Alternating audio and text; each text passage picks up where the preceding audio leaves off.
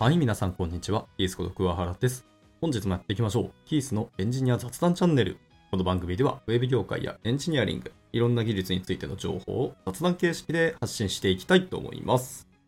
で、今日は、まあタイトルにあります、まあ物の見方っていうのが変わって、まあ、それは嬉しいことではあるんですけど、まあその結果、逆に言うと前みたいなものの見方ができなくなった、まあ、悲しみじゃなくて、もう単純に戻れないんだなっていう現実のお話をしようかなと思います。まあ、これ単純に僕自身のお話なので、参考にならなかったらちょっと申し訳ないですけど、まあ、何度かお話をしたこともありますけど、私はクリエイティブコーディングを今もやっていて、P5JS でデジタルアドを書くっていうのが、まあ、未だに楽しくてですね、まあ、ちょいちょいやってます。ちょっと活動量減ってしまっているんですよ、今現在は。まあ、ちょっと私生活とか、まあ、ライフイベントでいろんなものが発生していて、なかなか今ちょっと転換期ですね。人生の転換期と言っていいでしょうっていう今タイミングなので、あまりできてはないですけど、まあでも粛々と裏で、やれるタイミングとかでやって、こう、ストレス発散だったり、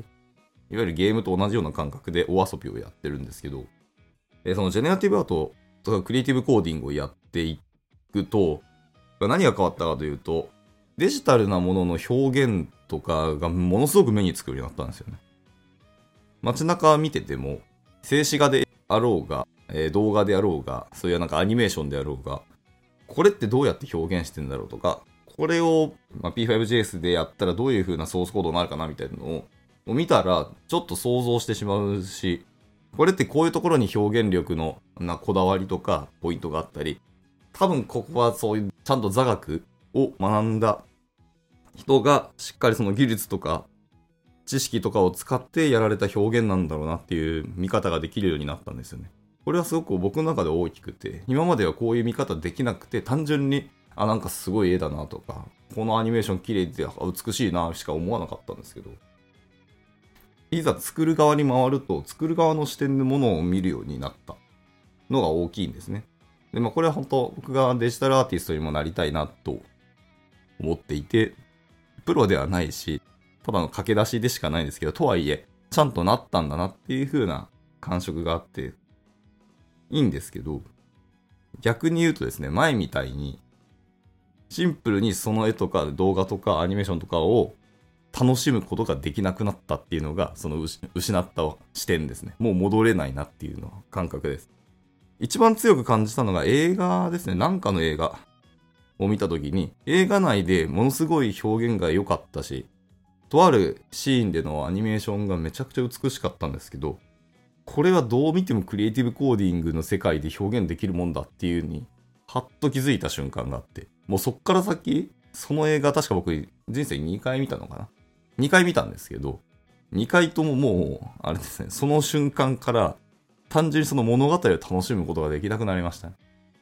で、そっから先、他の映画を見たりしたり、えっ、と、他のイベント行ったり、まあ、とある、えー有名人の方のライブに行ったりしたこともあるし、えーバスケットのプロの試合とか見に行くんですけど、まあ、途中途中のそのハーフタイムとかでショーがあったり、まあ、試合前にもショーもあるんですけど、まあ、その時に、まあ、いろんなライトを使った、えー舞台装飾だったり、そのショーのプロジェクションマッピングなのかなあれ。まあ、どういう技術かわからないですけど、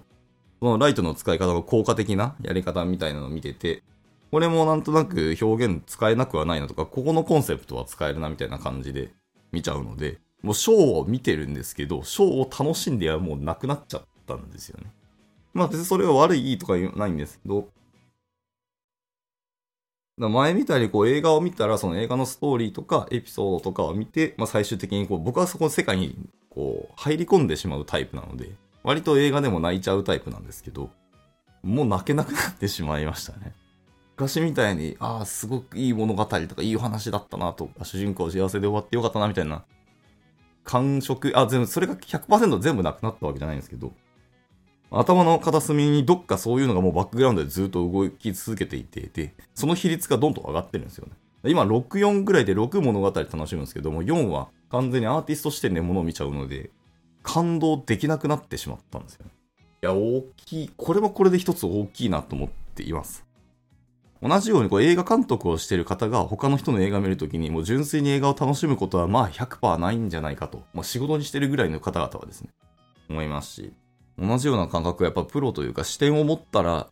その分見える世界が変わったり、見える物事が変わってくるんですけど、逆に言うと見えなかった時の純粋な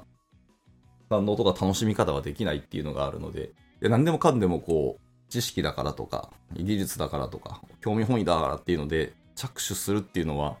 まあそういうインパクトはあるんだなっていう感じです。興味はあるけど、もしこれを身につけた時に自分のこう、この先の見え方、ものが見えてしまうものが何なんだっていうのを判断してから技術を学ぶのも一つかなってちょっと思いました。まあ大事なことではありますよ。まあテクノロジーの進化っていうのはやはり今もずっと続き続けてますし、それを使って表現できるもの、作れるもの、生み出す世界観っていうのがどんどん自分の中ですね、拡張できたりはするので、それは喜ばしい、望ましいお話なので、続けていきたいが、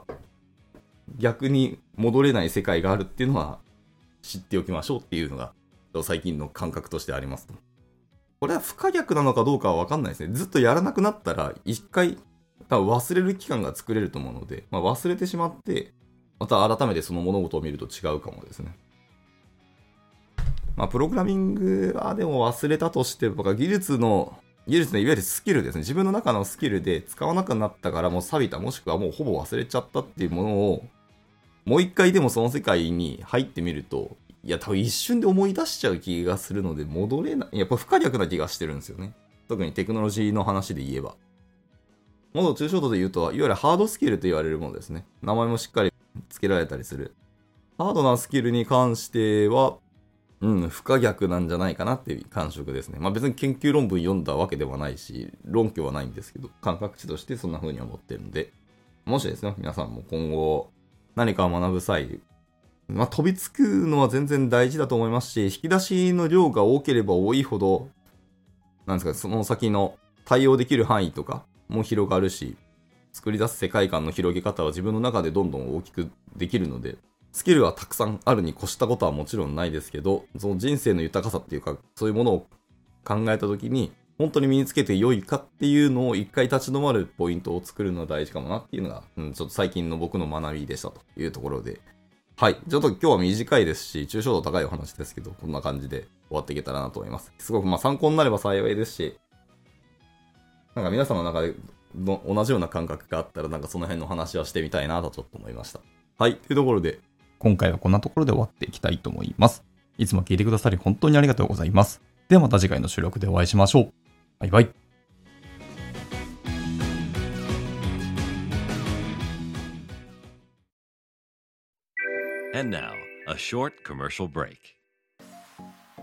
現在、エンジニアの採用にお困りではありませんか？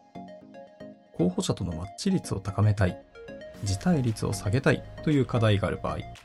ポッドキャストの活用がおすすめです。音声だからこそ伝えられる深い情報で、候補者の興味関心を高めることができます。株式会社ピトパでは、企業の採用広報に役立つ、ポッドキャスト作りをサポートしています。気になる方は、カタカナでピトパと検索し、X またはホームページのお問い合わせより、ぜひご連絡ください。